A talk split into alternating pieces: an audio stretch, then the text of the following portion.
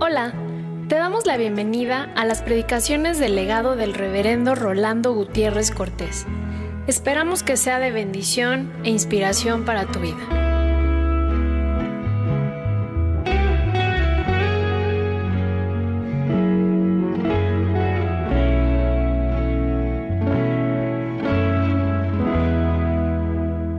Había pastores en la misma región que velaban y guardaban las vigilias de la noche sobre su rebaño, y aquí se les presentó un ángel del Señor, y la gloria del Señor los rodeó de resplandor y tuvieron gran temor.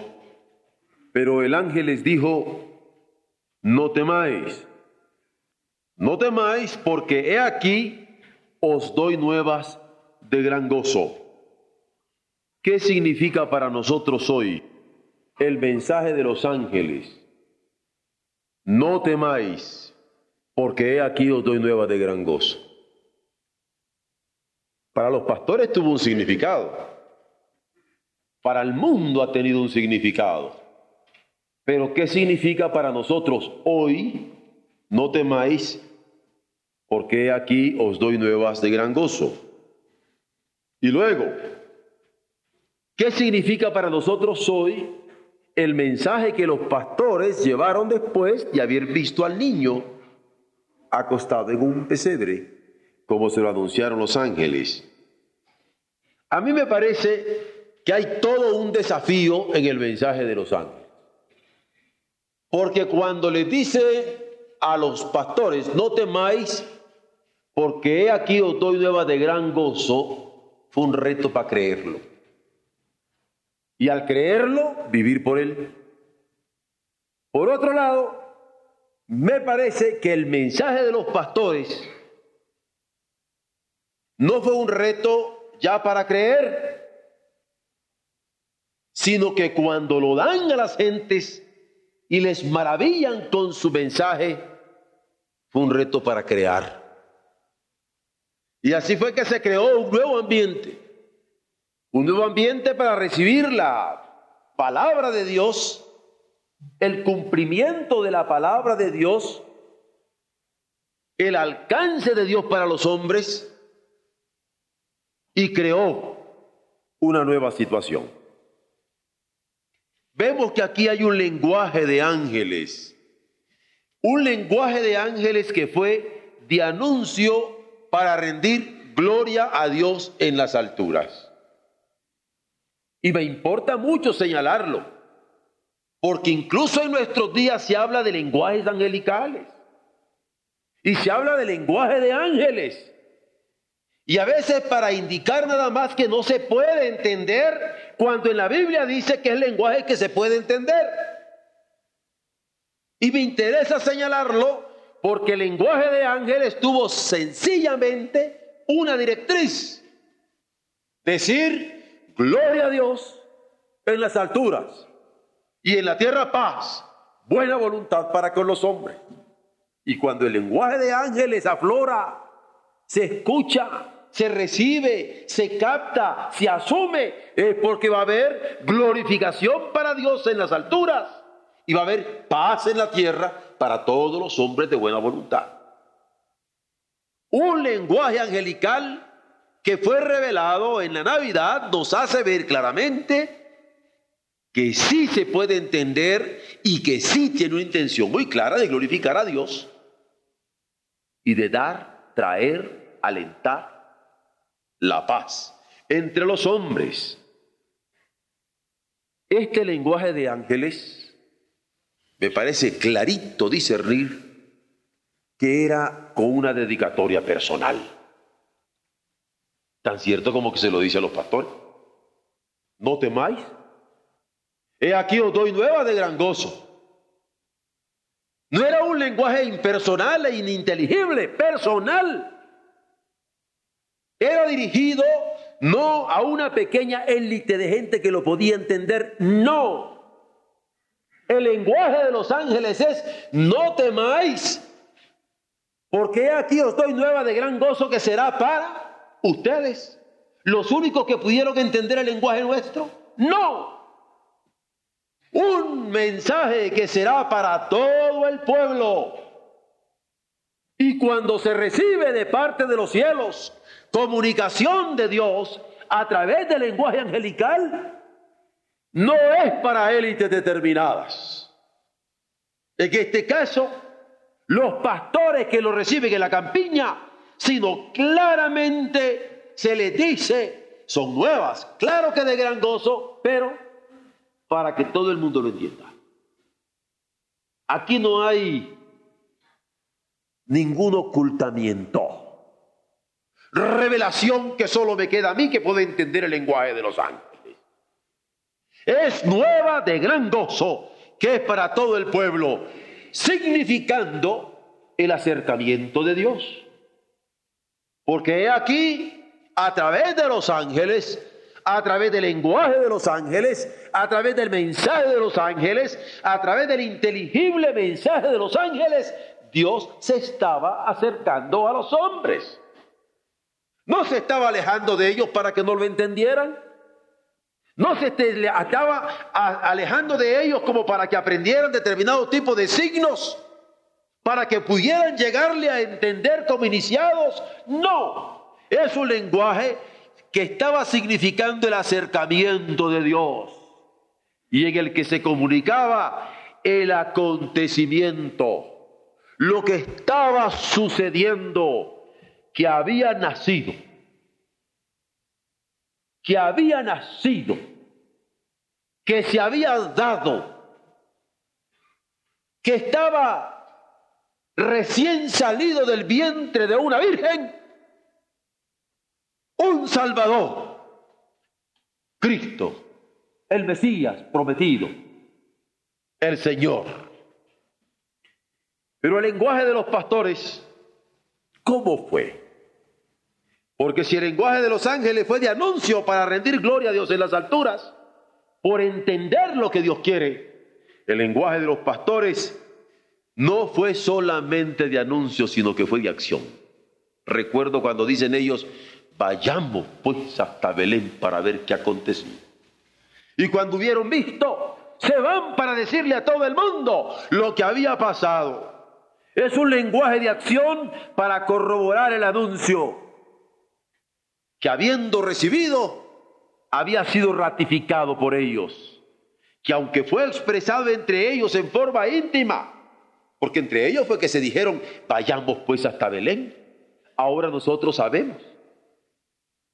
¿O ustedes creen que dijeron, miren, vamos a escribir esto que estamos diciendo ahorita, levanten un acta para que más adelante los demás se den cuenta de lo que hicimos? Levanten una relación para que después se den cuenta. Levanten una crónica para que tengamos como un cronista entre nosotros. Una palabra íntima, dicha entre ellos, pero que el Espíritu Santo recoge a través de los evangelistas para que nosotros podamos tener conocimiento de lo que ellos habían sentido en aquel momento en sus corazones. Y se torna para todos lo que habríamos de escuchar posteriormente. Este mensaje de los cielos y esta recepción de parte de ellos acerca de lo que Dios les estaba revelando. ¿Qué significaba este lenguaje de pastores? Ah, significaba el testimonio de haber visto que lo que les había sido dicho lo habían podido corroborar y ahora comunicaban lo que habían experimentado. Lo mismo que dice Juan en su primera epístola cuando se expresa diciendo, lo que han visto nuestros ojos, lo que han palpado nuestras manos tocante al verbo de vida, esto es lo que os damos, lo que os enseñamos, lo que os comunicamos. El lenguaje de los pastores era lenguaje de testimonio, de lo que habían tocado, de lo que habían visto, de lo que habían palpado acerca del mensaje de los ángeles, que ellos habiéndole hecho caso, habían llegado a corroborar al pesebre de Belén. Vean ustedes, que no aparece en el lenguaje de los ángeles una comunicación de ideas. Tampoco aparece en el lenguaje de los pastores una comunicación de ideas. Estos sistemas de ideas se los dejamos a los filósofos. No aparece en el lenguaje de los ángeles la comunicación de un sistema de doctrinas, de cánones. Y aparece en el lenguaje de los pastores la comunicación de un lenguaje de doctrinas, ni de cánones tampoco. Vean ustedes que en el lenguaje de los ángeles y en el lenguaje de los pastores, vale por decir, en el lenguaje bíblico, la comunicación no es de ilusiones, sino de vivencia. Los ángeles decían lo que habían vivido en los cielos como revelación del Padre y los pastores ahora comunicaban lo que habían vivido con el niño de Belén y con su madre María y con su padre José. Esta es la palabra del Evangelio, no idea, no doctrina, no ilusión, experiencia de cielo y experiencia de nacimiento. ¿Qué significa el mensaje de los ángeles para nosotros hoy? ¿Qué significa el mensaje de los pastores para nosotros hoy? Pero más aún, ¿qué significa la relación entre el mensaje de los ángeles y el mensaje de los pastores? Requiere ser creído como lo creyeron los pastores y requiere crear formas insospechadas de comunicación como ellos cuando dejaron al niño comenzaron a comunicarlo en diferentes maneras, verbales y experimentales, a todos aquellos que se encontraban con ellos. Miren ustedes, ¿cómo comunicaron los ángeles el mensaje? Lo comunicaron como poniéndose un pañuelo en la boca y diciendo, venimos con pena y quisiéramos decirle que en el corazón de Dios existe el deseo, bueno, no sé si lo quieren aceptar, pero eh, es que existe el deseo de que eh, venga su Hijo a esta tierra para amarles a ustedes.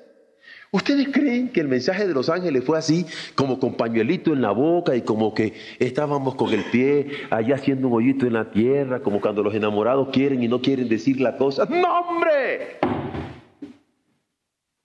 Aquí estoy nueva de gran gozo. El Evangelio es abierto. Por eso no podemos imaginarnos nosotros una proclamación del Evangelio vergonzante, sino abierta. Son nuevas de gran gozo. No idea, no doctrina.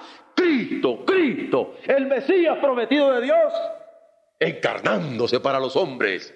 He aquí, damos nuevas de gran gozo. Y como los ángeles, hemos de comunicar el Evangelio también con gozo. Nada de pañuelitos en la boca. Claro que si uno anda con catarro, ¿verdad? Como para no pasárselo a los otros. Pero ustedes me entienden que hemos de comunicar ese evangelio con gozo o como los pastores, aceptándolo con decisión de quienes dijeron, vayamos pues. Yo siento esto como una expresión mexicana, que claro, no la puedo poner en la Biblia, me parecería quizá un tanto irrespetuoso, pero desde el punto semántico me parecería muy expresivo.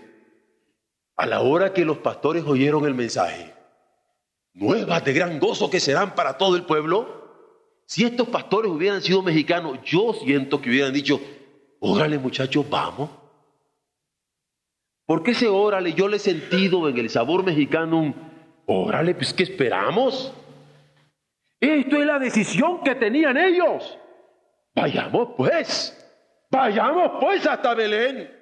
Y yo siento que habiendo escuchado el mensaje de los ángeles, habiendo escuchado el mensaje de los pastores, en la pregunta que nos estamos haciendo hoy, ¿qué significará para nosotros el mensaje de estos ángeles y de estos pastores al salir de esta noche de este templo? Yo creo que muy mexicanamente hay que decir, órale, vayamos pues y con decisión levantémonos teniendo cuidado, por supuesto, de atender esta vinculación que está inherente en ambos mensajes. Los ángeles dando el mensaje para ser creído por los destinatarios, pero los pastores actuando sobre ello sin esperar mayores eventos como los que vendrían después. Si vivimos en lo personal y como familia este Evangelio de gran gozo, si lo vivimos como padres, Poseemos un evangelio de gran gozo como el de los ángeles. ¿Cómo vamos a llegar con los hijos? Pues hijos, oímos por ahí que hay unos evangelios, hay un evangelio de gran gozo que dicen que del cielo vino, que lo anunciaron los ángeles. Pues como que no le entendí mucho. Óigame hermanos, vale más que lo hayamos entendido. Y que podamos como padres tener esta misma expresión angelical de dar nuevas de gran gozo que es para todos.